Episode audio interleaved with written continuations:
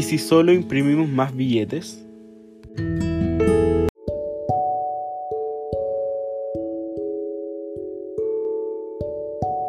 Hola a todos, les habla Ignacio Riveros. Hoy este 29 de junio en este nuevo episodio, ¿y si solo imprimimos más billetes? ¿Será así de fácil? Veamos.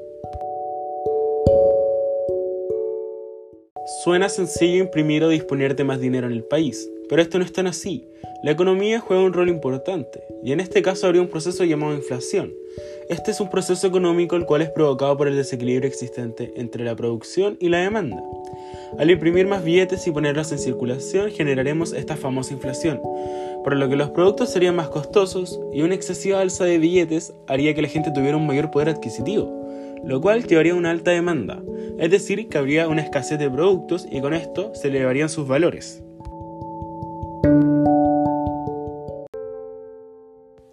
La inflación puede arruinar una sociedad, tanto que en 1921 hubo una hiperinflación en Alemania de Weimar, que socavó tantas instituciones de la nación que allanó el camino para la toma del poder por parte de Adolf Hitler.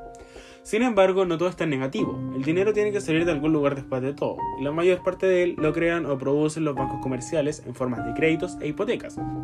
Si estos créditos se dirigen a negocios productivos que aumenten la cantidad de trabajo que se lleva a cabo en la economía, los precios podrían mantenerse a un nivel estable, y si van al consumo propio o la especulación, entonces esto se convertiría en una inflación. El tema clave no es si ponemos en línea las máquinas a producir más billetes, a veces hay que hacer esto cuando los elementos de intercambio no son suficientes y se quedan cortos. Los gerentes de banco suelen darle un nombre más elegante a esto, flexibilización cuantitativa. ¿Ustedes lo conocían?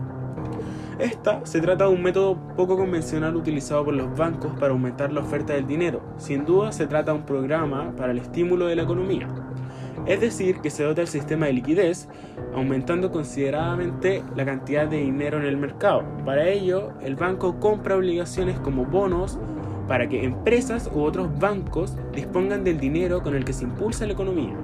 Dicho esto, podemos concordar que no es tan fácil imprimir más billetes como lo parece, sino que es algo mucho más complicado, ya que por sí estará involucrada la inflación, que dicho antes, esto puede llevar a un país a tomar medidas drásticas, y aunque la flexibilización cuantitativa no suena tan mal y sea algo en donde se pueda aspirar, no es el mejor camino para ello.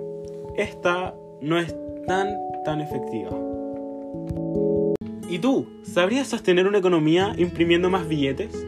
Cuéntame cómo lo harías. Nos vemos en un próximo episodio. Hasta pronto.